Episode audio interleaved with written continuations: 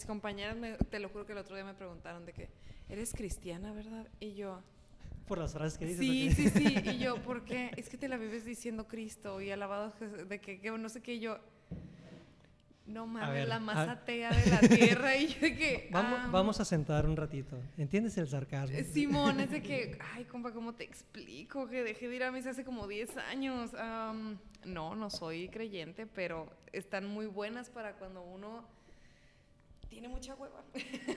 Sí, sí, dicen mucho en poco tiempo. Exacto, el de, ah, Ese es el- Cristo es el valor. Cristo Redentor es un... ya ni mi abuela de las quintas, o sea, aparte de esas viejitas que están con el padre Cuco, de que, perdón, el padre Cuco, con el padre Jeringas. Jeringas ahí, de que, ay, padre, aparezcas en dos lugares a la vez. Así. A huevo. Mi amor, ¿puedes cerrar la puerta nomás para que no salga el aire? Muy bien. Eh, pues, pues, digo, tampoco como que hay un intro ni nada así de que, Ok. hey, qué rollo, Eh, preséntate, dinos quién es Majo, ¿no? Así como, cuéntanos para los que no te conocen, ¿quién es María José del Olmo? No, lo estoy mamando, ¿no? No, Ok. es, no es- no es en serio. Eh, te digo, lo que yo tenía mucha curiosidad de saber es cómo fue que, que empezaste el canal de, de Mexicanas Mexicanísimas, que está bien perro. El otro día se lo enseñé a mi papá. ¿Y qué te parece? Eh, no, digo, a mí, a mí sí me gusta, ¿no? Mi papá fue como que se piñó así como que, ah, cabrón, está chilo, está bien hecho y todo. Y mi papá es, un- es, es de la vieja escuela, pero siento que sabe lo que está bien hecho, ¿sabes? Como que... Ah, esos son halagos Sí. y no tonteras. La, la bronca es que él, él- él, o sea, tiene que ser como uno, una, un- tiene como dos años que abrió su Instagram y tiene como unos tres meses que empezó como que a meterse a ver qué, qué pasaba en Instagram. pues. Es- lo que, es lo que pasa también, pues Claro. igual Facebook, pues de que, ¿te acuerdas cuando llegaron ya? Uh. Pero ya lo tenían, ya tenían su cuenta, nomás que Cuando empezaron a verlo cuando ya vieron fotos de sus hijos. sus-. Ándale, cuando empezó la migración masiva de, de tíos a Facebook y ahora a Instagram. Que luego la raza se fue, de que ya Sí. me voy, ya está mi tío aquí, ya no quiero saber de Eso está Facebook". pasando con nosotros, ¿te das cuenta? Sí, o sea, ya los millennials que llegamos a TikTok, todos los Gen Zs fueron de que asco bola de tíos, y migraron, volaron a Be Real y ya literal nos dejaron ahí hablando de Harry Potter y pendejadas. O Yo, sea, no, yo no, yo no, no y, y qué bueno que la señalas porque ella sí, ella tiene Be Real. Yo no lo he bajado todavía. No No, lo- me siento. yo lo bajé, es que te lo juro, yo lo bajé y eso no sé qué hacer.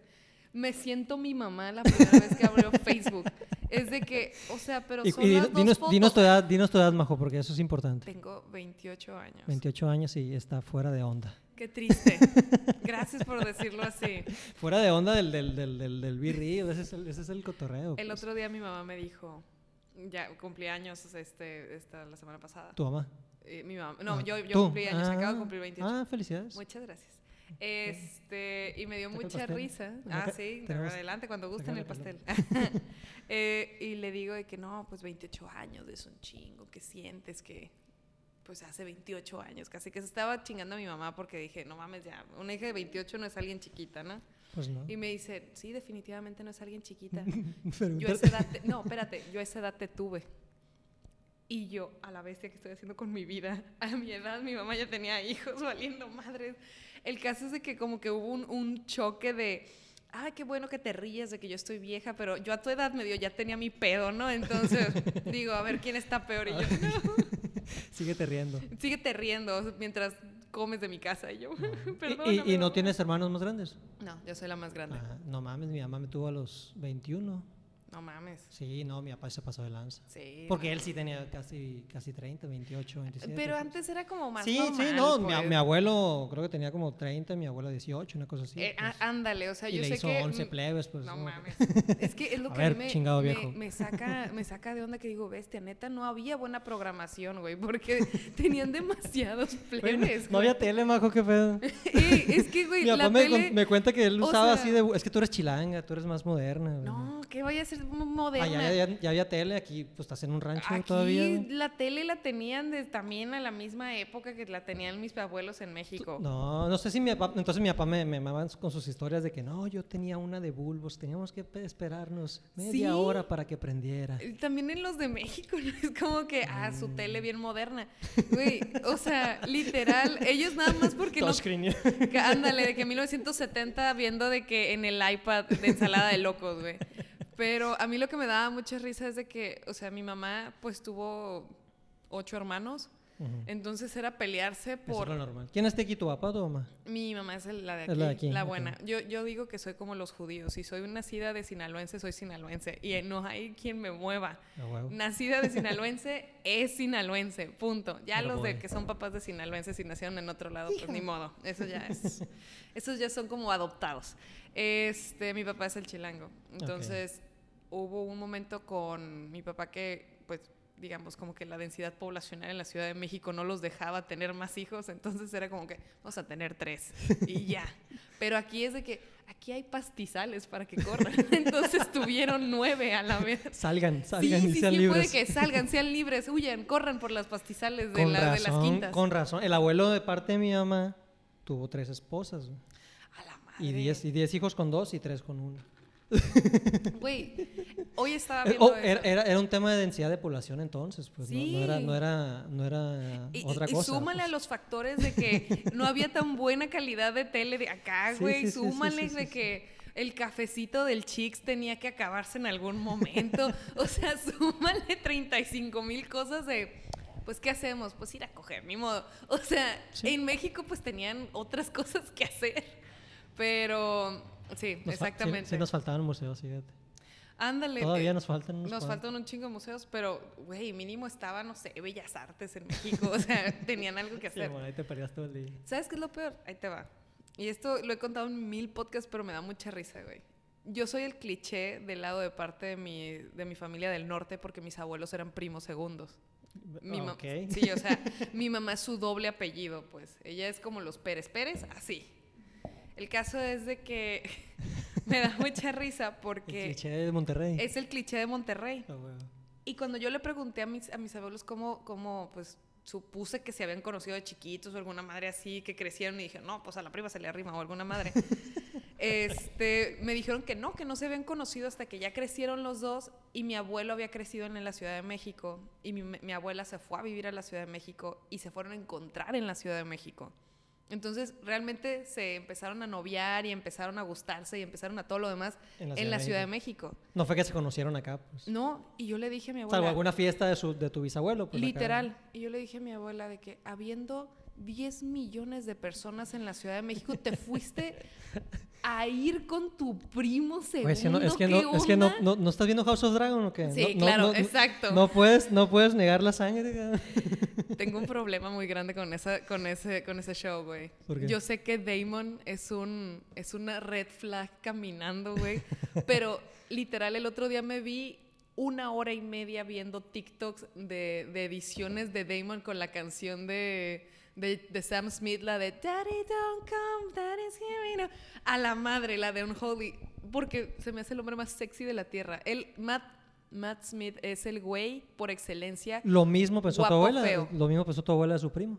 Pero el, mi abuelo no estaba guapo feo, o sea, Pues no, no, no. No sabes. Digo, no había TikTok Pues en sí. ese momento, pero a lo mejor salía en el periódico todos los días fotos de tu abuelo ahí. Ándale, de que lo veía, no sé, de Sí, que cada. ¿Cómo, en el, cómo- en el cómo kiosco, que es mi primo? Este güey es mi primo, sí. Como un Pero primo debe- Maribel Guardia. ¿Tú crees que qué, qué diría un primo Maribel Guardia viéndolo todos los días en el periódico? Sí, Viéndola. No, mames, no, o sea, el primo de Maribel Guardia es un. Mínimo me le preguntas a tu mamá, digo, oye, ¿dónde, dónde, dónde cena? El primo de Maribel Guardia ya se dio a sus pensamientos incestuosos. O sea, esa es la realidad. Pero todavía no tiene la corona. No, aún no lo tiene, pero, o sea, el primo de Maribel Guardia ve a Maribel Guardia, se le hace extremosamente Maribel, o sea, sexy Maribel Guardia y Es, no un, puede hacer es un nada. adjetivo por sí mismo, Maribel Guardia. Exacto, y no puede hacer nada al respecto. Tiene que, que- que ceder a sus, a sus impulsos incestuosos.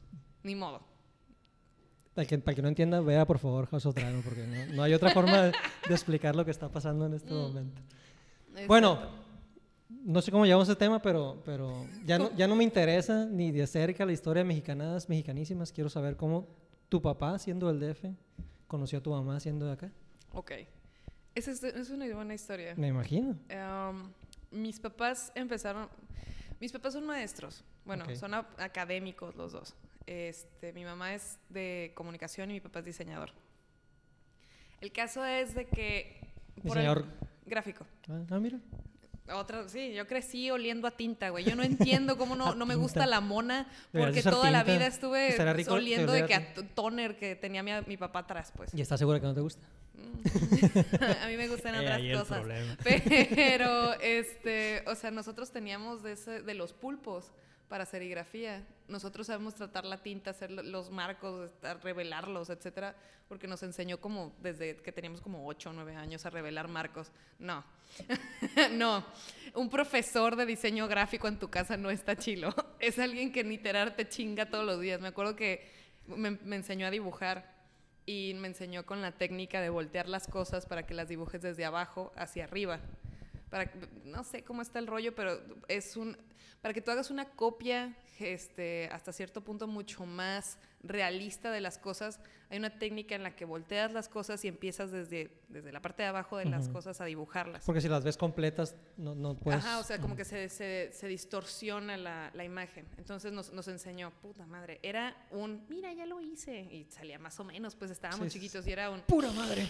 no, está mal hecho. Lo rompí acá, te Sí, lo no, quemaba. fuera de broma, era un, me lo rompí y me decía, no, está mal hecho, hay que volverlo a hacer. Y yo, ya no quiero regalarte nada. Por eso no vamos a hablar cuando esté grande. Pero bueno, esa es otra historia. Por eso te Ah, por cigarros y no vas a volver. Literal, de que yo voy a ir por cigarros, no tú, yo voy a ir por los cigarros. Este, mis papás se conocieron en la maestría de periodismo. Mi mamá empezó a hacer maestría en periodismo y mi papá empezó a hacer una maestría en periodismo. Dios sabe por qué, porque hipsters. Porque una que es hipster de abolengo es por mis papás. Mm, No, no sabría si eso o la marihuana, pero Yo- muy no, bien. o sea, Digamos que, sea, es- es, que es eso. Es eso, o sea, yo sé que mi mamá venía de acción católica, güey. Entonces era niña bien Descartado, culichi. descartado ajá. la, la hierba que le gustaba como la demonio. onda bohemia. Entonces era de que, uy, me voy a ir a, a- a la Ibero en México a hacer bohemia. Y, uh. y mi papá acababa de, de salir de 10 años de la Está bien, carrera. perro, ¿no? que, que tienes efectos especiales también ahí. en- Ah, en- claro. Incluido en tu, en tu, Sa- en no, tu no producción. en la en tu introducción. producción. El caso es de que dice mi mamá que, que cuenta la historia en que su primer día de clases abre la puerta del salón, entra y su primo. y, no, y su primo ahí estaba y dijo, ay Jesús Cristo. abre la puerta, güey. Y le pega un chingadazo a alguien del otro lado de la puerta. ¿Y quién está ahí? Un caballero de 1,82 chilango, rarísimo, por cierto. eh, moreno claro, Entonces ya no me ojón. interesó esa historia. Quiero la historia de tu papá. ¿Por qué está de un 80 siendo chilango? Yo tampoco lo Creo entiendo. que nunca vamos a acabar. Nunca vamos a acabar. el- porque honestamente te voy a decir algo. Mi papá, esta es la parte interesante. Toda mi familia de mi mamá es de parte del norte. Y la gente que según esto vino de también del otro lado de, Esp- de- de España y de estos lados también es del norte. La familia de mi papá es del sur, pero del sur sur, o sea, son de Tabasco y son de y son de Guerrero. No es cierto, son de Morelos. Llegó, su- Ento- llegó su sí, o sea, son y de Veracruz. Entonces son súper del sur y los apellidos, el del Olmo, es sevillano, entonces Mm. es también del sur de España. Entonces es como que se encontraron el sur-sur y el norte-norte a huevo en todas partes, pues. Y mi papá, no sé por qué, no sé, mi papá parece árabe, o sea, es como un vato alto, con cara larga, ojón, así, O sea, medio el moreno el- sur aceitunado. de España tiene migración. Sí, o este, sea, árabe. fuera de broma, sí es Sí, sí, así, sí. más o menos como medio moro. Este. Se encuentran, mi papá siendo la persona más mamona y chilanga que existe, es como que, ay, esta morra regia. ¿Tú qué vas a saber? Ajá, de que pinche gente de provincia que viene y no sé qué tanto. Cuando empieza a oler a carne asada, se acaba la civilización. Ese tipo de chilango es mi papá. No sabes comer quesadillas. Sí, no, es de que las quesadillas llevan queso. Y te voy a decir una cosa, la tambora eh, baja, como dijo, una vez me dice, es que la música de banda elimina una neurona por, por canción. Una pendejada así, ¿no? Lo mismo Bueno. que dicen los que niegan a Bad Bunny en este momento. Ándale, Ajá, exactamente. son- son y yo le dije, papá, vieras qué divertido es cantar Chalino a las 3 de la mañana. Tú nunca entenderás esa delicia, pero me da, me da mucha pena. El caso es de que se encuentran y dice que mi mamá empieza a hablar y hablar y hablar y hablar como buena sinaloense, que de Culiacán, que de sus hermanos, que de su tía, que de todo mundo. Entonces se acaba la clase y nadie más se puede presentar más que mi mamá. Robó, y, robó. y mi papá de que súper castrado, de que esta pinche vieja no le paró el hocico en toda la clase y nadie se presentó y ahora sepa la madre cómo se llama el resto del salón. Van saliendo de la, de la Ibero y la Ibero estaba, está en Santa Fe, pero cuando, en el 93, cuando ellos estaban en la, universidad, bueno, en la No maestría, existía. pues era puros basurones alrededor Santa Fe. Ah, Santa sí, ahí también, ahí empezó siempre. Sí, ahí siempre ah, yo pensé estuvo. que era más moderno el campus eso. No, no, no. O sea, siempre estuvo ahí. El caso es de que, pues, alrededor era el pueblo de Santa Fe, pero el pueblo de Santa Fe, al lado estaban los basurones de la Ciudad de México. Mm. Entonces, pues estaba peligrosón, no estaba muy bonito. Santa Fe, como lo conocemos ahorita, empezó a partir del sexenio de Fox, o sea, poquito. ni al caso, pues. Y que le van robando una cadena de oro como buena sinaloense, llevando una cadena de la Virgen de Guadalupe a enseñársela a medio mundo. Y le arrancan la cadena y mi mamá de que, ¡ay, me robaron la cadena! Y no sé qué tanto. Empieza a chillar y, y un amigo de Mazatlán que estaba con ella en la maestría, como que la empieza a tratar de calmar no, no, no, tranquila, todo va a estar bien, ahorita vemos cómo conseguimos de nuevo la cadena. Y mi papá sale, la ve llorando y le dice, ¿sabes qué? Pues qué mala onda, no la vas a recuperar, eso es una realidad. Pero si quieren, yo los puedo llevar a su casa, donde viven. Yo conozco un amigo que vende joyas. Ajá, literal.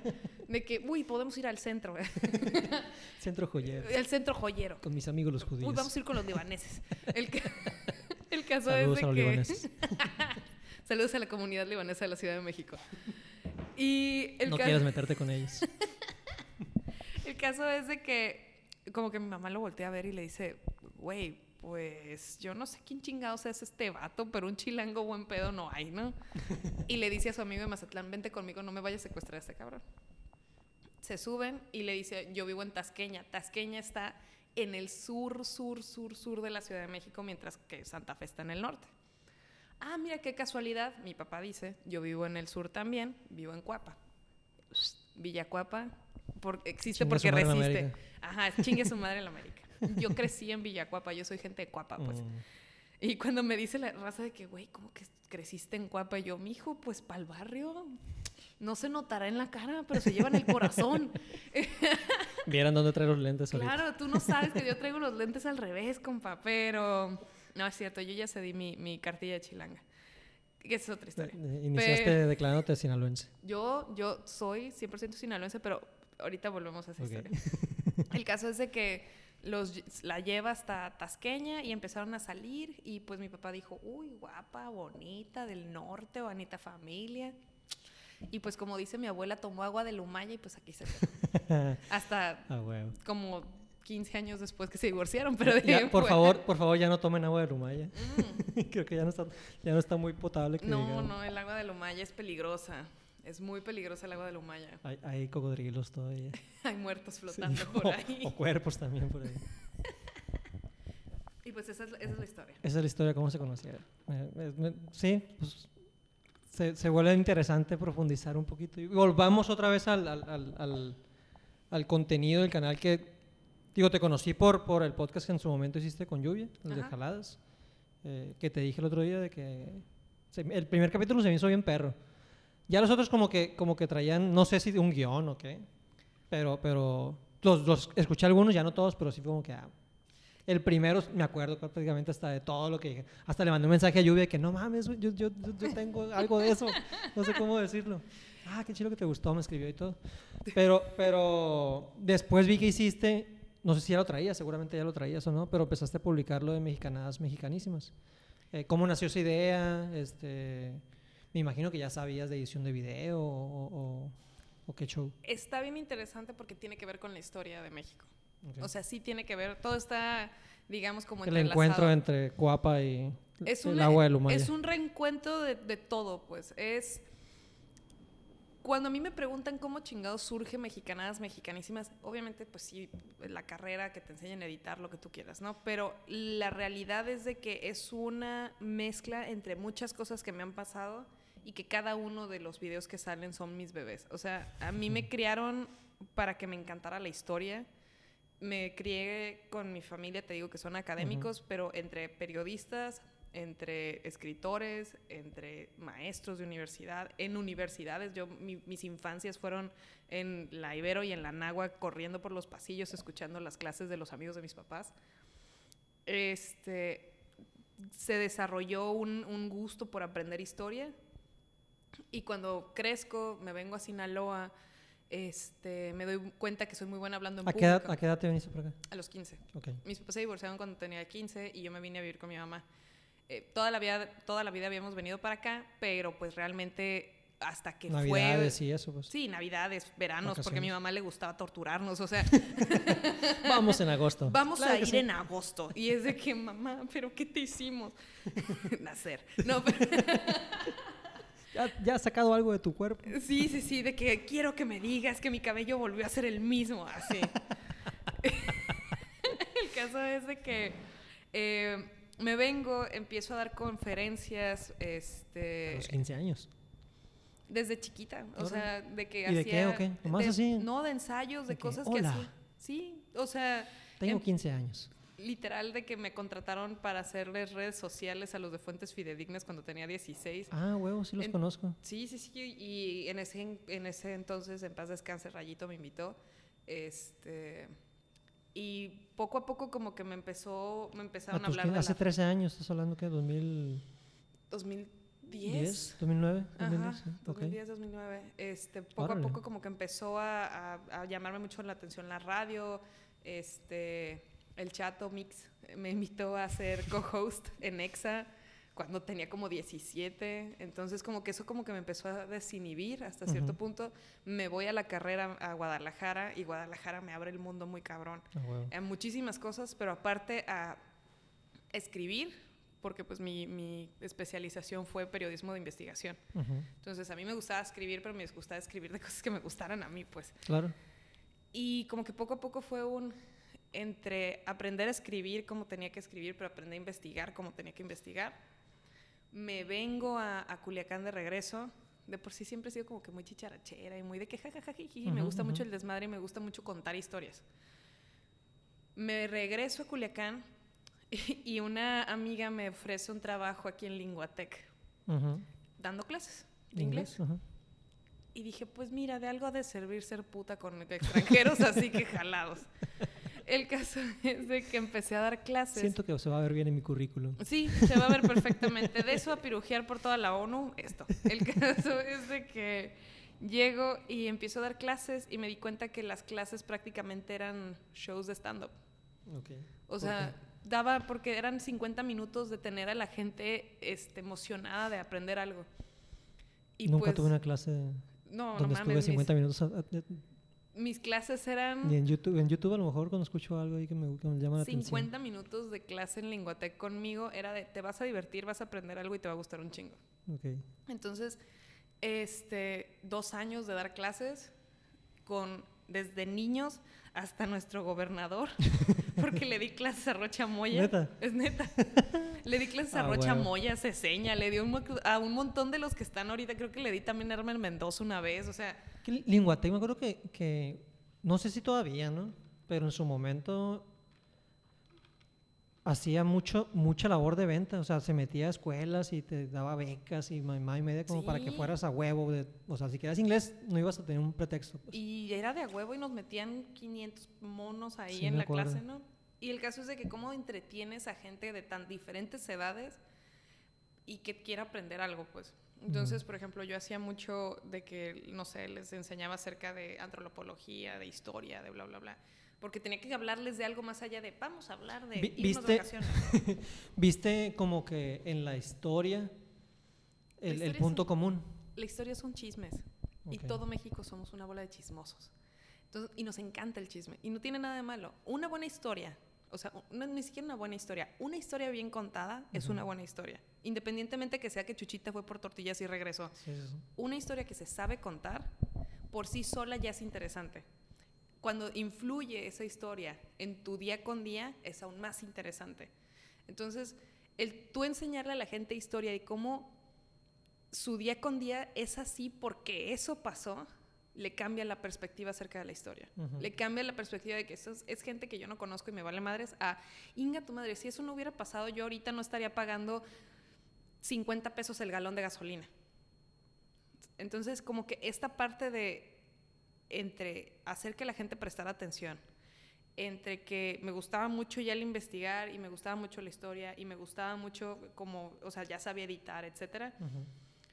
junto con que un amigo que me empezó, o sea, a mí me pasan el contacto del que ahora es muy buen amigo mío, que se llama Jaime González, el Jimmy. Ujú. excelente pizza, la auténtica. me ha, o sea, él Actorazo también. buen amigo. actorazazazo. El otro día Eh, me preguntaban que si era, que si era mi hermano. le- Se parecen le machín, Sí, sí me han dicho que, que nos parecemos. Este, se parecen A lo mejor, a lo mejor somos primos segundos. Probablemente No hay, no hay manera de decir Mira, que no.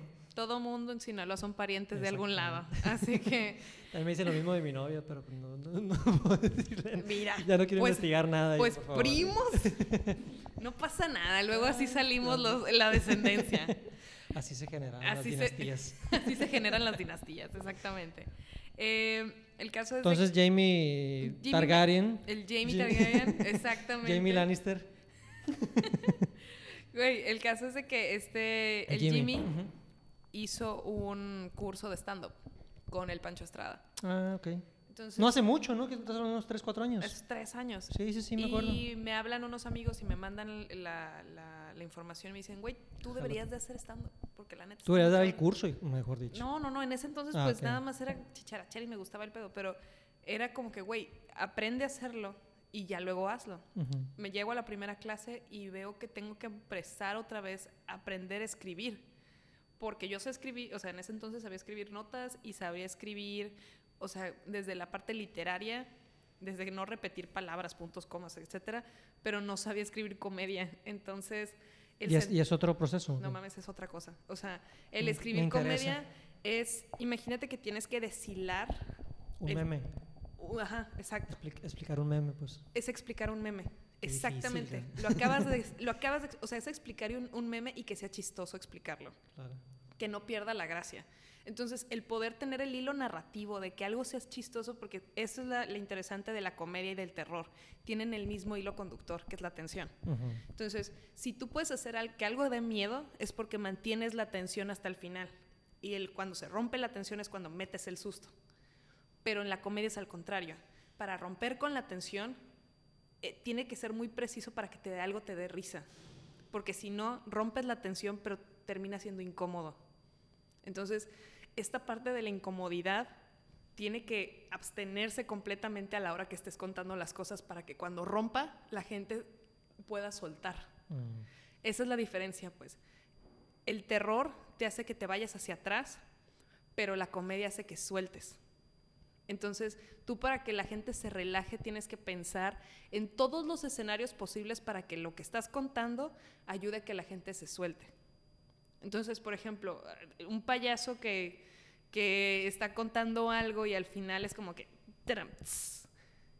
Ese tram, tss, incluso el sonido hace que te sueltes. Mm. Entonces la tensión que creas a la hora de hacer comedia tiene que ir de la mano con el saber cómo soltar y hacer que se relaje la gente. ¿Y por qué te gustó más la comedia que el terror? Puta, porque... O, o también te gusta machín el terror? No, a mí me gusta hacer llorar a la gente. Honestamente, a mí me encanta el drama. Yo toda la vida escribí poesía. Pues yo, yo soy un, un buen mercado, entonces soy muy llorón. pero- Excelente. pero No, toda- no, toda- no. Todavía no llegamos a ese punto de la conversación. Acabo de tener este, hice el video institucional de donde trabajo ahorita y dije, a mí se me hace mucho más fácil hacer llorar a la gente que hacerla reír. Entonces, para mí hacer llorar a la gente es tocarle fibritas sensibles de traumas y se acabó. Y está muy, o sea, La gente se ríe cuando yo lloro. la ¿Qué- ge- cómo, es cómo- que... cómo- cómo llegamos a ese balance? Pero es que ya tiene, tiene mucho que ver. O sea, la comedia, para que tú te rías de algo, es que tiene que ser muy personal. A ti cuando algo te da risa es porque te recuerda algo muy íntimo. Entonces, ese, ese sentimiento de intimidad, de intimidad, de, timi- de, de- de- de- de cercanía, Ujú. está muy cerquita a lo que te hace llorar. Imagínate que es como un, un- una caja de bateo. Los sentimientos a manera que se van Hablando a... de Culiacán, Tomatero, sí. De Tomatero, Joey es que Meneses, el norte sí, de Fierro. sí. Fierro, fierro.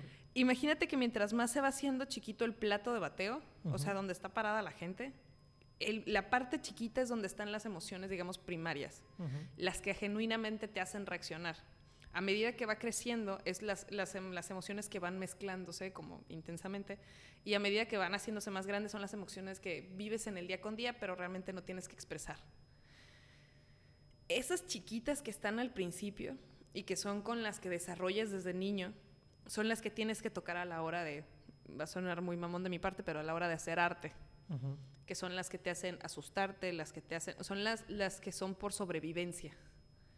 Entonces, cuando te, algo te asusta o cuando algo te hace llorar o cuando algo te hace reír, son reflejos muy humanos.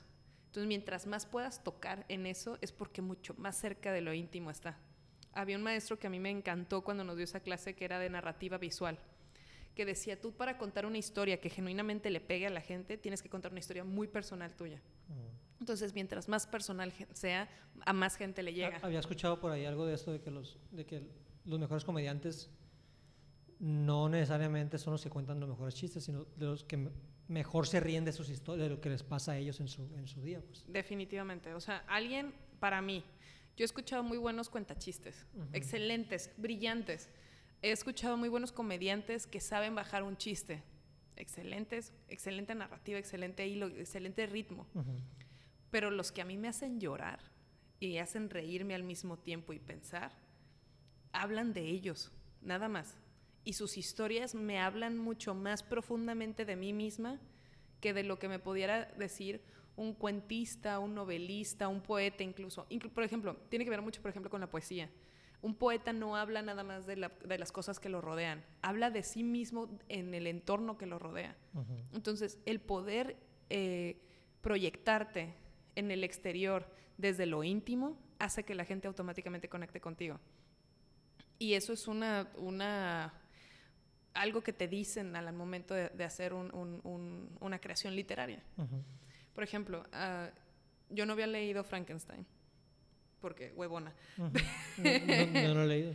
Está muy interesante. O sea, honestamente, Mary Shelley es una de las escritoras más underrated que existen. ella escribió Frankenstein. ella escribió Frankenstein. Bueno, se llama El moderno Prometeo, que es mil veces mejor y tiene mucho más sentido. El caso es de que lo más interesante de la historia no es el monstruo, ni es el terror, es lo que te conectas con el monstruo. Y más ahorita, o sea, yo lo leí después de la pandemia y dije, este vato está tan solo.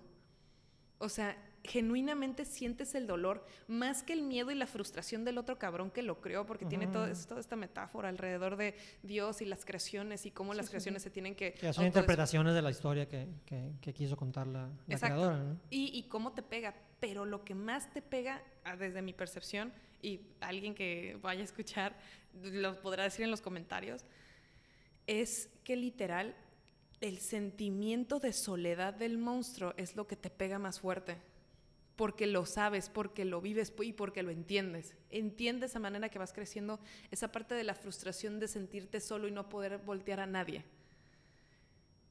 Entonces dices, a la madre, esta mujer no nada más creó todo un universo ficticio para poder expresar algo tan profundamente íntimo de ella.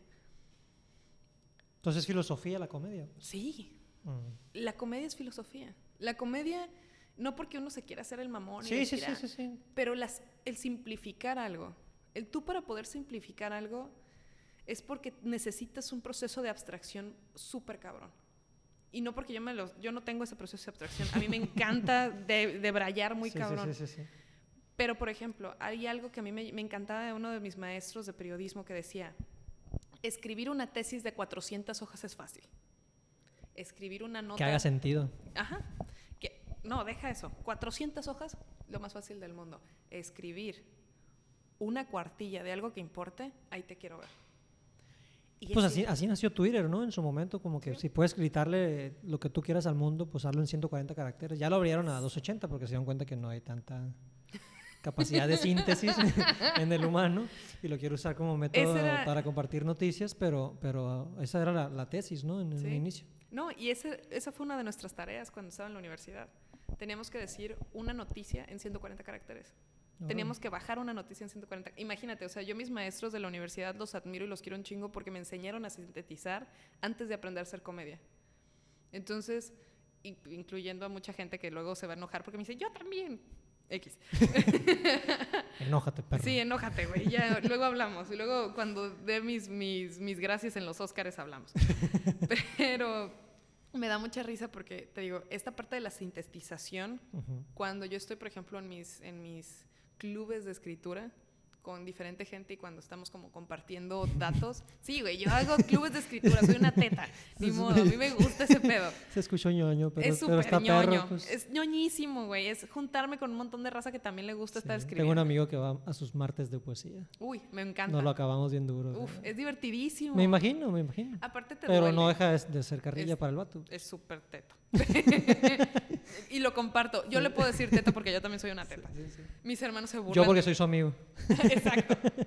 El caso es de que, o sea, esta parte de poder como bajarlo y sintetizarlo, y, perdón, sintetizarlo, y genuinamente sentirlo, te ayuda mucho en el proceso creativo.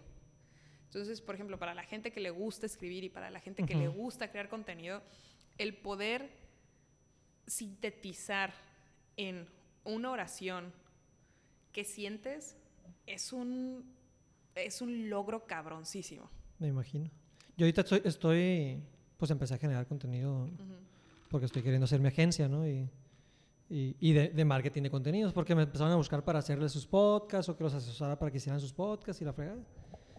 Y pues por, ya por la vida, pues me dio como que, pues ahorita puedo, ¿no? De perdida aventarme el tiro a ver, a ver qué pasa.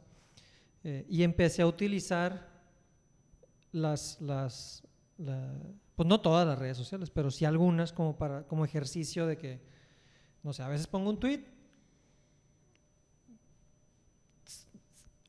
según yo nadie lo ve, pero sí lo ve gente. El, problema es que también ante esos temas que, que como que te la piensas y reaccionar o darle like o como que no te identificas tanto, como que lo ves y pues no lo compartes mucho ni lo retuiteas ni nada. Entonces dejé, dejé de como de evaluar el- la calidad del contenido que yo sacaba por, por la interacción en la plataforma que, que- que la publicaba. No sé si, si me voy a Sí, entender. sí, sí. Entonces aga- ahora agarro un tweet, lo, le hago screenshot, lo pongo en, en Instagram, en Instagram tiene un chorro de reacciones, ¿no? Claro. Lo pongo en Facebook y, y más, pues. Uy, tú estás haciendo lo que a mí me caga, que es marketing. Mi agencia es de marketing, experiencia cero, mande mensaje, baratos sus, sus paquetes. Empecé a utilizar LinkedIn porque es, ahí tienes formato abierto, es un blog de notas, pues bien curado para, para escribir lo Sí, que sí, quieras. sí. Pero la gente escribe cada mamada que dices tú, que, hoy desperté y fui a un café y en ese momento llegó un pajarito Ay, y el no. pajarito Odio, hizo un ruido. el odio, ruido me recordó al eslogan de agua modelo y decidí comprarme un agua modelo. Así lo hacen los marqueteros, güey. Me choca. Dame dos segundos rápido. A ver. Para- ah, te vas a ir. ¿Quieres, a ir quieres pausar? rápido, A ver, vamos a pausar. Ahí está. Listo. Que- y que Volvemos. no se haya grabado nada. No, no, deja tú. Tenía miedo que se, que se sobreescribiera lo que ya grabamos. Pero no, ya. Ya todo bien. Y yo de que una disculpa público por tener que ir al baño. Una disculpa por miar. Una disculpa por tomarme un litro y medio de café antes de venir. No tienes que preocuparte conmigo. ¿Duermes sola? Sí. Ah, ok, entonces. no- Yo pregunto. Y yo de que, sí, porque tenemos que remarcarlo, güey? Vamos a hablar de eso. ¿Por qué tenemos que hablar de eso? Íbamos a hablar de mexicanadas. No, no es cierto. Uno está contento. Mira. Bueno, no me acuerdo en qué, en qué nos quedamos, pero algo así como que yo empecé a, utilizar eh, LinkedIn. Ujú. eh, trato de no ser de esos marqueteros. De influencer, LinkedIn. Güey, es que... Está, está bien, está bien. Está bien Uf. curado que ya, ya lo- los screenshotean y los, y los, los tiran carrilla en Twitter. Como que Twitter está, está- Twitter está menospreciado, pero está bien perro. Lo que hice es que eh, empecé a escribir largo ahí Ujú. eh, y, cuan- y lo quiero pasar como, como hilo en Twitter a veces. Ok. Como que inconscientemente me obliga a escribirlo diferente y a, y a sintetizarlo. Entonces, Claro. hoy precisamente hice el ejercicio de que escribí algo mm, en otra plataforma que, que uso para, para bajar mis ideas. Lo pasé a LinkedIn. No, primero lo pasé por Twitter y, me, y como que lo, lo- me ayudó a editarlo para meterlo nomás en, en los 280 caracteres y ya se lo pasé a, a LinkedIn y lo sentí como que mucho más natural que Sí. al revés. Es que sí te entiendo perfectamente. O sea, aparte, eh, escribir en plataformas es un, es un reto para cualquier persona que escribe. Porque eso es en primera. O sea, una Ujú. plataforma estamos de acuerdo que termina siendo como una paradera, como un, un aparador este, comercial. Sí, claro. Si lo que escribes es, el objetivo. es el objetivo, exacto. Pero, más sea, gente lo lea. si lo que tú escribes está de hueva, pero está de hueva no para el papel, porque esa es la diferencia. Hay cosas que no están de hueva para el papel. Deja tú para el, para el contexto actual. O sea, yo, yo estoy seguro que hay gente que en su momento escribió grandes poemas en Twitter y, y la raza fue como que, cállate, Ah. mamador. de que, ah, ok. Pero, por ejemplo, eso está bien interesante, ¿no? De que, imagínate, no sé si te ha pasado que tú lees, no sé, tu libro favorito, ¿no? Sí. O sea, tu libro favorito, tú cuando lo tienes físico, es muy distinto a cuando lo ves en, el- en la computadora o cuando lo ves en el Kindle.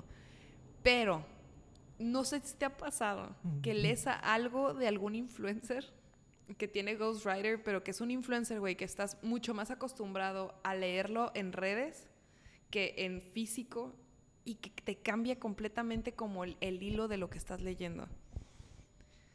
Mm, no, que- sé, no sé si he leído, o sea, sí he leído de, de influencers que tienen, que tienen ghostwriters, pero el vato saca mucho video en YouTube y lo, lo veo mucho en YouTube, que no, o sea, en su primer libro que leí, sí sé como que se me hizo como, como que era otra voz, como que era otra persona el que estaba escribiendo. Ujú.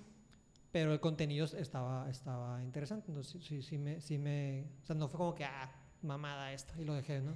Pero, pero sí, sí me llamó la atención. Ya el segundo que leí el güey, pues digo, el libro también fue una mentada de madre. Agarró, agarró el, el- un programa de YouTube que él tenía y sacó sus... O sea, de- del programa de YouTube, Como donde el entrevi- highlight. entrevistaba, ándale, entrevistaba gente, Ok. o sea, hizo como 600 este, episodios, Ajá. sacó, no sé, 150 y eso fue su libro.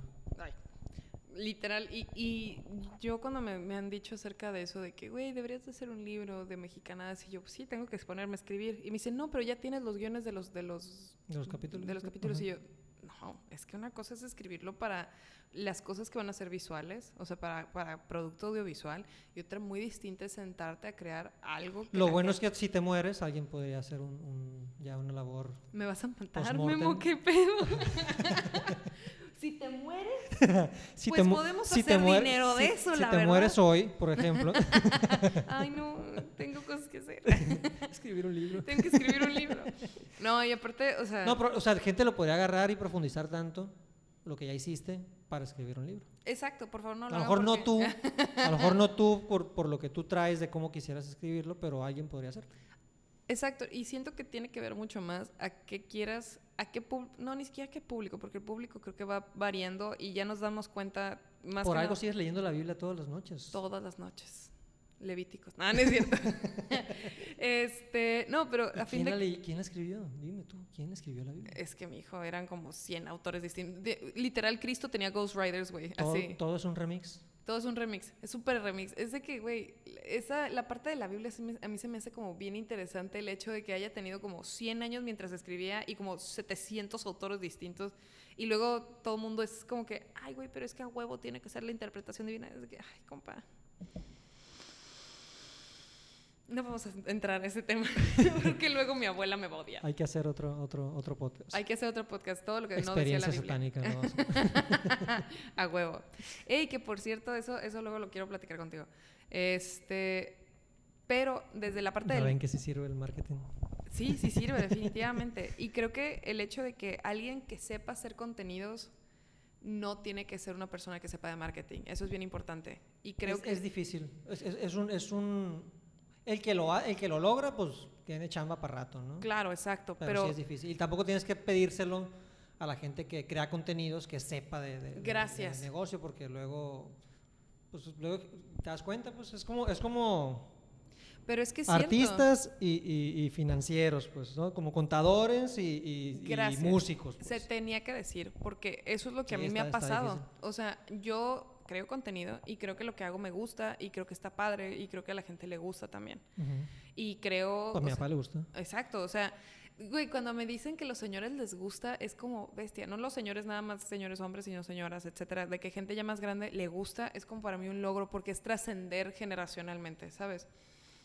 Pero cuando han llegado conmigo gente que lo ve y me dice, quiero que me hagas un mexicanadas, Es que ya ahí está, ahí está bien es un, difícil. cara. güey, a ver, una cosa es que podamos tener un hijo tú y yo, pero ese plebe no va a salir, Sí, no te está- puedo hacer uno igual. claro.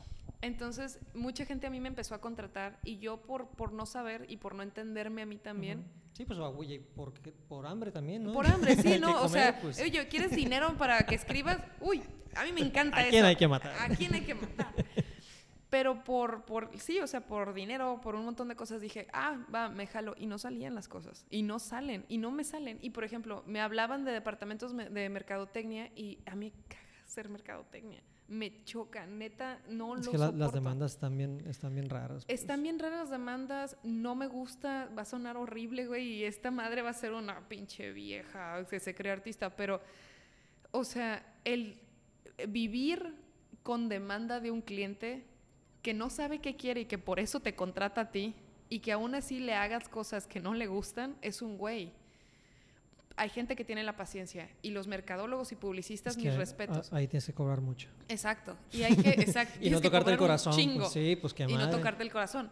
Pero yo lo respeto mucho porque tienen una paciencia infinita. Sí. Yo personalmente me he dado cuenta que si hubiera tenido esa paciencia hubiera sido mercadólogo publicista. No lo soy.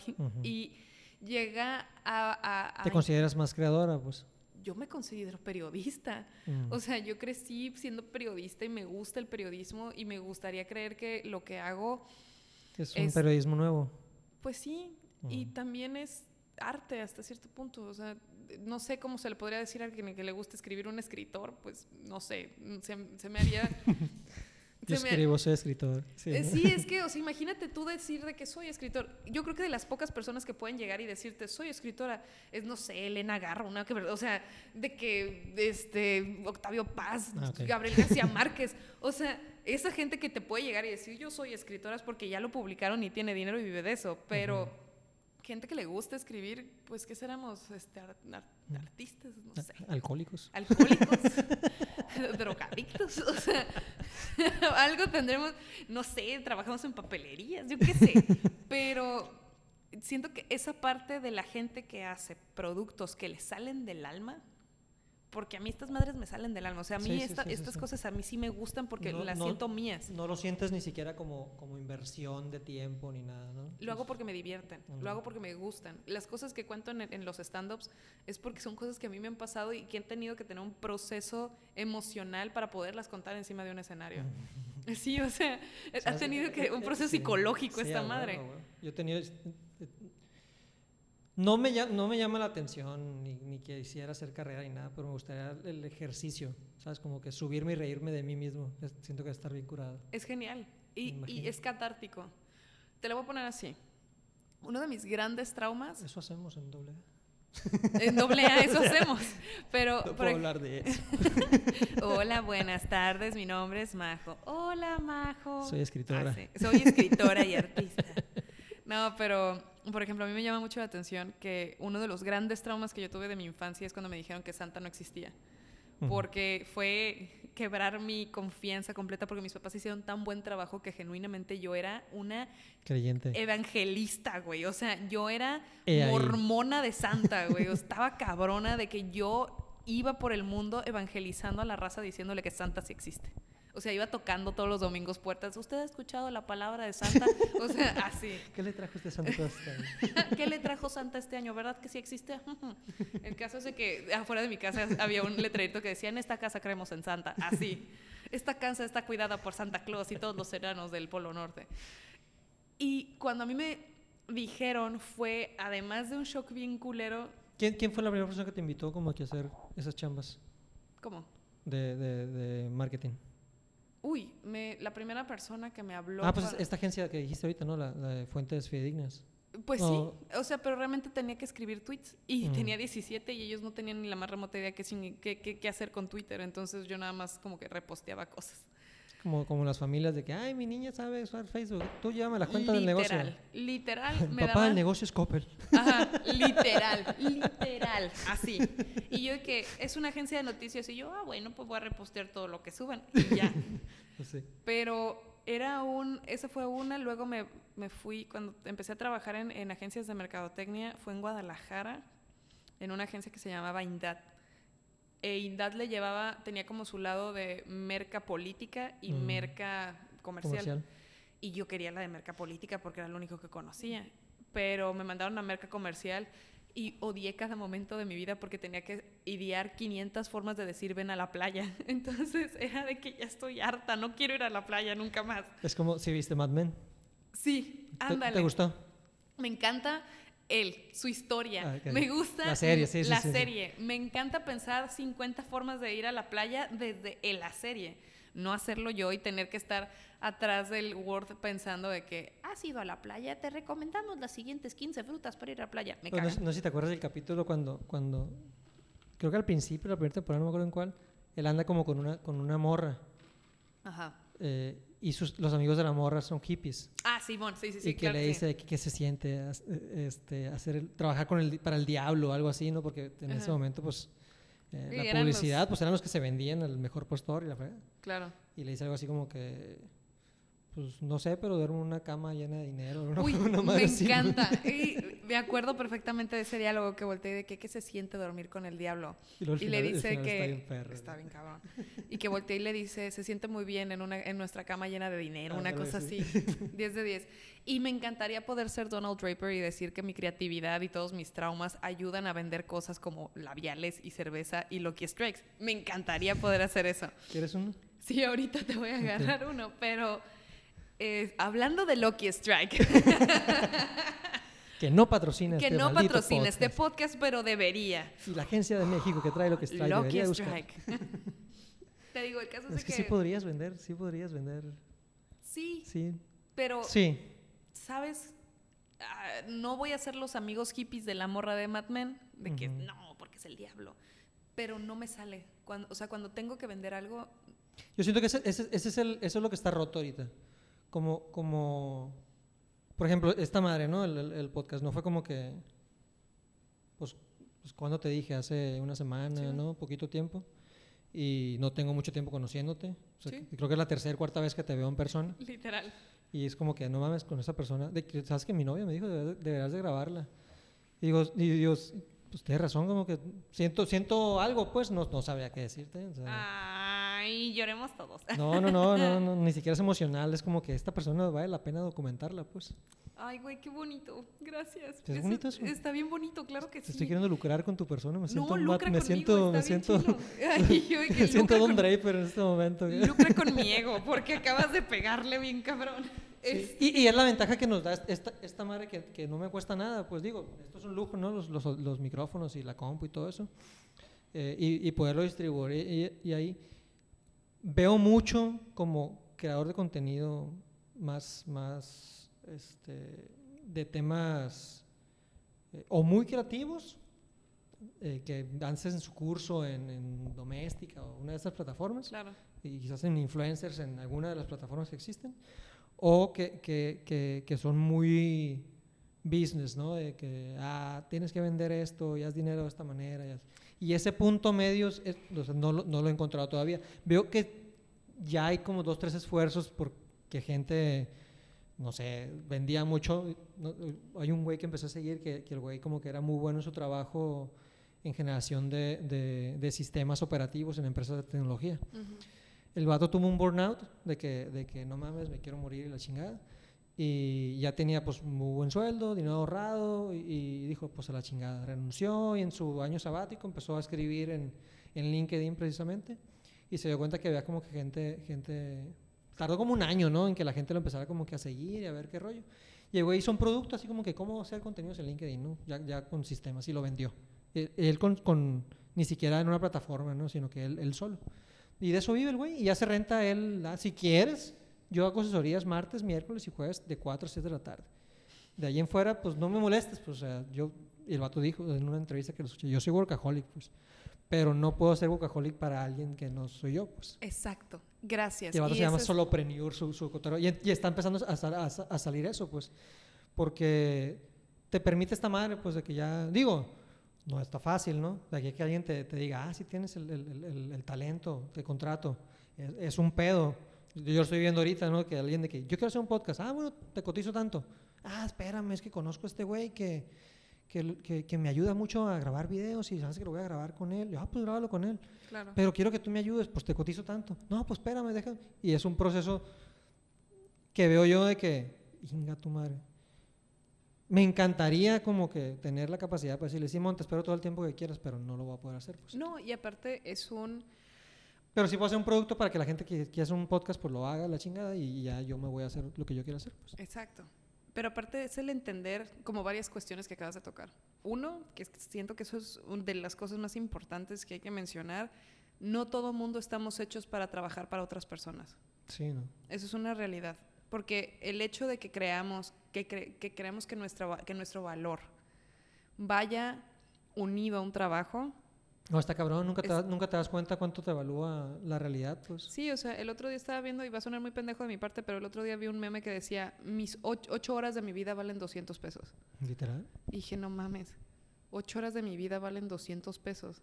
No mías, pero, o sea, por ejemplo, amigos que trabajan en, en, otros lados. Más? no, pues en otros lados que sí, o sea, su, su trabajo vale 200 pesos la hora, habrá otros que su trabajo vale 200 pesos la hora, 200 pesos el día o habrá otros que literal su sueldo mínimo es 172 pesos al día, que es el salario mínimo mexicano. Pero es un entender que si tu trabajo no va contigo en el sentido de que puedas ser mínimamente feliz con lo que haces, porque o no puedes trabajar para alguien más, o porque de plano no es lo que te gusta hacer, o porque no eres, ¿cómo le decía? A careerist, o un alguien de carrera, porque eso es bien, también es algo que, me ha brincado mucho últimamente. Todo el mundo quiere tener una carrera, ¿sabes? O sea, esta idea de tus papás y tus abuelos que tuvieron carrera, oye, es que el licenciado, el, ingeniero, el arquitecto, el no sé qué tanto. y sí, o sea, está muy bonito de los títulos, pero pues es como, ¿y qué? ¿Luego y qué? O sea, qué bueno que tengan carrera y que hayan trabajado con mucha gente y que hayan hecho muchas cosas, pero tal vez eso no es el camino a seguir para las generaciones que vivimos en un mundo completamente distinto al de nuestros papás y nuestros abuelos. O tal vez sí, ¿no? Si ya si, si, sientes la tranquilidad de espíritu, está toda mal. Adelante. Mi caso, por ejemplo, fue, fue diferente. Eh, eh, y, yo creía que, que es lo que... O sea, yo estoy aquí no por gusto, ¿no? De verdad intenté ser empleado de gente y no pude. O sea, me, o sea, me generó broncas, este eh, Emocional. Pero, pero fuerte, pues. y, y, gran parte de lo que... Porque tampoco creo que sea de mala intención de, de, de, mi sistema, sea familiar, lo que sea, que, que, me haya puesto en una carrera, ¿sabes? Como que todo eso. Eh, a fin de cuentas, pues también, o sea, yo participé y fui, fui o sea, y soy responsable de, mi vida, y te lo, lo, puedo decir. Pero, pero en su momento fue como que, ay, cabrón, ¿qué pedo? Pues no, o sea, quiero, quiero, quiero trabajar, no sé, en una empresa grande y quiero hacer carrera ahí, pues toda la vida, pues sí, porque pues, siento que eso me va a, dar estabilidad, ¿no? O, veo que, que, cuando, cuando les platicaba, por ejemplo, en mi casa, de que traigo este proceso con esta empresa, ah, no manches, qué perro, ojalá te contraten y puede ser el trabajo de tu vida. Y yo así como que, ah, huevo, Simón, a huevo. Pero luego otras cosas me llamaban como que la atención y pues decía yo, pues, pues ambas, ¿no? Y, y por azares del destino, no me contrataban, no pasaban los psicométricos, que, vamos a hablar de ese tema también, que, que, lo, hablaba, el otro día en el podcast de un amigo este fin de semana. El, güey viene enojado. Digo, yo, no, yo, yo, ya no me enojo porque no sé, ¿no? Pero si usaras tú un psicométrico para darle las mejores herramientas posibles a la persona que contratas, bienvenido sea. Si es un método de selección, es discriminación. Yo creo que no podemos poner un punto medio ahí, porque ¿cómo, cómo, cómo ¿Cómo vas a limitar o creer que una persona por sus capacidades mentales no te sirve en tu, en tu, Claro, ¿no? y aparte que a menos de que tengas una herramienta de perfilación hipercabrona para saber que esos tipos de scores se necesitan para tal puesto, algo muy distinto fuera. Que sería también echarle la culpa que yo no, que yo no haya trabajado en empresas grandes por, por esas herramientas, pero al mismo tiempo digo, bestia, pero pues también Digo, salvo mi novia que vivo con ella, pues tampoco, tampoco, o sea, tampoco ha sido muy fácil como que... Sí, claro. O sea, porque yo, o sea, yo sufro de, bipolaridad. Entonces, me puedo ir a la manía por completo de sentir que puedo solucionar todo y me gasto todo el dinero que tengo en un ratito. Mm. O puedo sentir que, que, no sirvo para nada. Y, y, digo, ya, ya aprendí con diferentes maneras de la vida y terapeutas y medicamentos y eso, que puedo llevar una vida normal. Pero en ese proceso de pedir ayuda, pues imagínate cuánto daño no haces, ¿no? Entonces digo yo, pues igual la empresa sabía, no sé si un daño para ellos o para, para el bien común, no lo puedo saber a fin de cuentas, pero sí, sí siento que, pues es como la frase esta de, de Einstein, ¿no? De que, este, que quieres, o sea, todo el mundo tiene una parte creativa o puede ser artista, El tema es que los evalúas como si evaluaras a, a- a- un pez queriendo temblar, te- este, trepar, te- ¿cómo?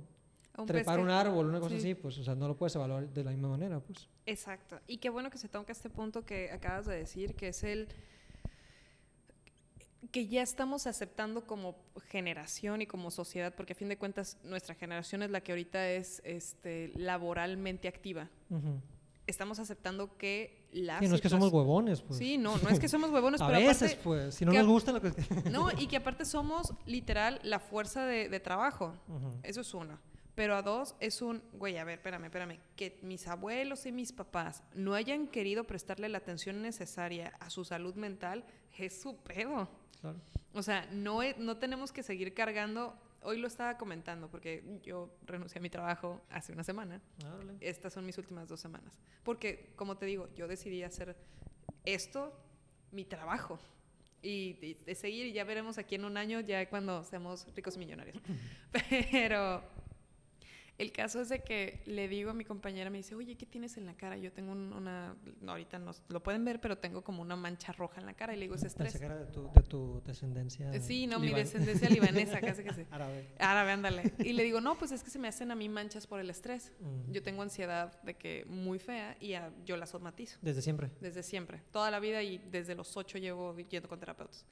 Entonces, el caso es de que esta parte de, de la somatización de, de mis, de mi ansiedad me tiró el, la- el mes pasado porque me hice burnout, porque por tratar de sacar las cosas de un puesto que yo no sabía que necesitaba todo esto y de un tipo de, de personalidad y de, de perfil que necesitan la empresa, pero por no saber cómo es mi perfil me contratan a mí, fue un, ok, a ver, vamos a ser bien honestos con nosotros mismos, tanto tu empresa como yo empleada. Yo empleada, mi salud física y emocional está yéndose a la mierda. Y eso no va a pasar.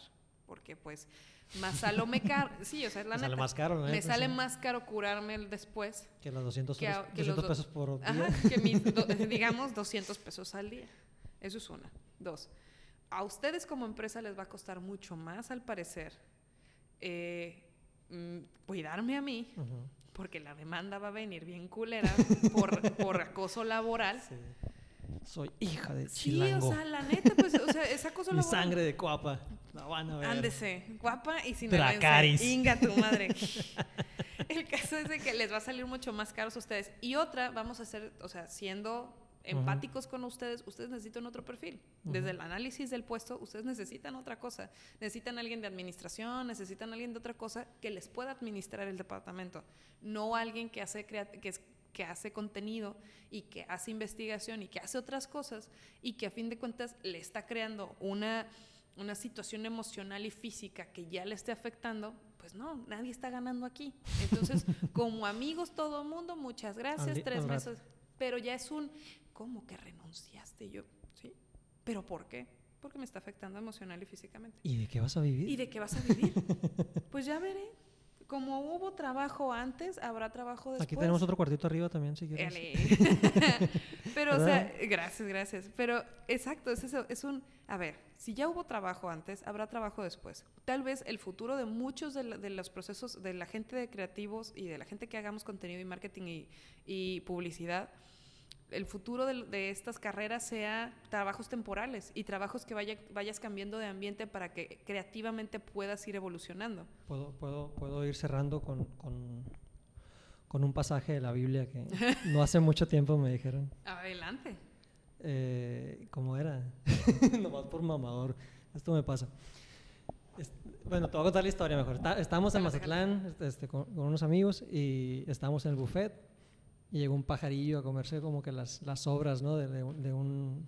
es- Estaban la- la- los platos ya que levantan en la charola que se va a llevar el mesero y en ese ratillo llegó, llegó un pájaro a comerse las, las sobras, ¿no?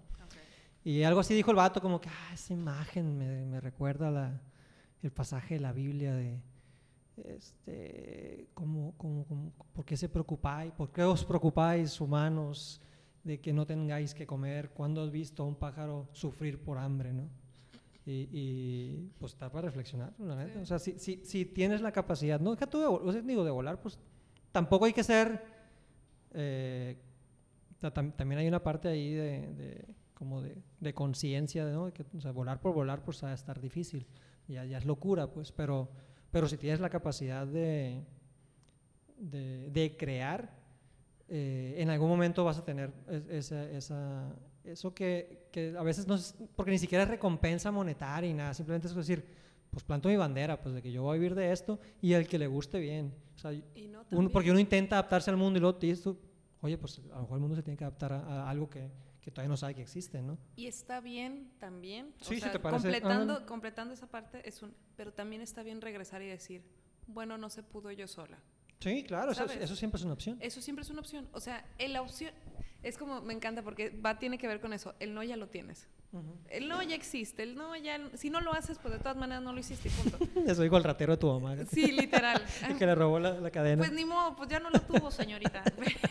Pero a fin de cuentas, toda la gente que tan- en algún momento sacó y dijo, ¿sabes qué? A chingar a su madre, vamos a ver si se puede. Y lo hizo, Simón. Pues ahora termina siendo el, el ídolo de medio mundo. Pero si no, no, si lo haces, te sales, lo intentas y no se pudo, Sí, ya también, es, esa también, también es un, o sea, el, el- el, eh, en, en un libro de, de- de filosofía que, que terminé no hace, no hace mucho, se llama Awareness, Anthony Di Melos es el, el autor, eh, él mencionaba que una de las cosas más difíciles que tiene el, el ser humano, o sea, de las más difíciles en su vida, es aceptar que está equivocado. uf, Entonces, en, es- en esa, en, esa, en esa creencia de que tienes que hacer las cosas de una forma, porque es lo que ves, ¿no? entonces no tienes otra manera de, de evaluar tu entorno, eh, es bien difícil. O sea, es más difícil todavía como decir, ah, no, pues se me hace que, se me hace que no es lo mío. claro. Y la persona que, lo, que, que se da cuenta, te digo, yo lo veo con, con- con- con gente de negocios. Abre el negocio, le va mal y a la chingada lo cierran, no, no se tocan el corazón, pues de que ya me está generando pérdida, dos meses de pérdida, lo vendo. Pero qué interesante listo, pues. que, que literal saben qué un- son. Sí, y uno, uno no, bueno, por lo menos en mi caso ha sido como que, ¿qué hacemos? ¿Cómo más? ¿Va mal? No, pues hay que, hay que ver cómo lo resolvemos. Pues tú ahora, ahora. ¿sabes qué? Mejor, mejor yo me salgo, ¿sabes? No, mejor sí. Y luego, luego ves que, que, que, que se genera como, como un hijo también, pues así como una, una- Claro. que es una creación a fin de cuentas, ¿no? Un, un negocio, pues. Pero qué interesante que la, o sea, ya sé que nos estamos alargando el madral, pero No, no, qué yo no- No, tengo interesante. que hacer. bueno, Todavía yo no tengo clientes. Este, qué interesante que sean como este tipo de perfiles, ¿no? Porque hay gente que tiene esta frialdad de poder decir, a chinga a su madre, no se pudo con eso, pues ni modo. Pero habemos otras personas, porque yo también me considero esa parte que lo necesitas salvar, que necesitas decir, dale un, un- mira, le damos CPR o lo que sea, vamos boca a boca, no importa, pero algo puede pasar con eso, ¿sabes? Sí. Y es aprenderle mutuamente a la otra persona. O sea, es aprenderle a los que dicen, ya se murió, déjalo ahí, ya no se pudo, a los que a huevo quieren salvar claro, las cosas. Y, llegar a ese punto, a ese punto a ese punto medio. escuchaba un batillo que, que, que decía, o sea, apenas estamos viendo como que la, la- la- la- las capacidades que puede generar el Internet, ¿no? O sea, en, Ujú. en comunicación con, con- con humanos de, de todos lados. Que el 95% de los empleos de los siguientes 15 años no existen todavía. O sea, no hay un... O sea, ¿cómo, cómo, cómo definirías tu puesto? eh, o sea, si te dedicaras a la creatividad en una empresa, haciendo, por ejemplo, mexicanas, mexicanísimas, pero para alguien, o sea, ¿cómo lo definirías como, como un rol? No, pues- No podrías, pues. No, porque, o sea, sería un content creator, pero content de qué, porque no tiene que ver con la empresa. No necesariamente es el contenido, ¿no? Es, es como que... sí, o sea, es una, creación. creación, que se atañe a una empresa, no sé, sería, exacto, o sea, qué interesante porque eso no lo había pensado, de que no existen, o sea, hace que 15 años no existía tu trabajo, mi trabajo, ni el trabajo de toda la gente que conozco. Y realmente mi trabajo vino por el boom del Internet. Entonces, qué interesante va a ser en otros 15 Y el años problema es ese, que la gente que decide qué pasa con los trabajos tampoco tenía el, el internet. Entonces decide por lo que sabe, pues. Exacto. No, y eso está, eso está bien fuerte porque estamos de acuerdo que va a ser muy, dist- muy distinta la percepción que se tenga en 15 años porque vamos a ser hasta cierto punto la- los seniors de, de- de esa generación. El millennial en 15 años va a ser el boomer de ahorita, pues. Ujú. Entonces, o sea, esta parte de, de también saber mediar con las nuevas generaciones porque van descubriendo poco a poco al mismo tiempo las cosas. Eh, van a estar bien. Sí, no, los, los cabroncillos de la alfa van a De hecho, tragarse me, el me dan mundo. miedo. pues, A mí también. ya, ya- ya van por mi trabajo, así como. que Sí, no, a mí me dan cómo- pánico. cómo Mi sobrina sí es un... primos. Sí, digo, ¿qué onda con estas plebes? Pinches cyborgs. Pues los, los dueños del mundo actualmente, pues eran ñoños, eran, eran programadores. Sí, exact- exacto. O sea, son, eran ñoños y ahora los próximos dueños del mundo van a ser los pinches escuinclillos de tres años. Pero te digo, esta parte, de- exacto, poder llegar a mediar entre el awareness, entre la frustración, entre el, el, güey, es que qué pasa si tiro mi vida al caño por querer seguir las cosas. Digo, tampoco es como que vamos a estar aquí mucho tiempo, ¿sabes? Entonces, hasta cierto punto, el, el creativo que se, se dedica a ser creativo, adelante. El artista que quiere ser artista porque le gusta el arte, porque lo motiva el arte y porque quiere hacer de eso su vida, adelante. ¿Qué es lo peor que puede pasar? Que termines vendiendo chelas en los estadios. Es lo peor que puede pasar. ¿viste el video del vato de Rammstein? Que estaba.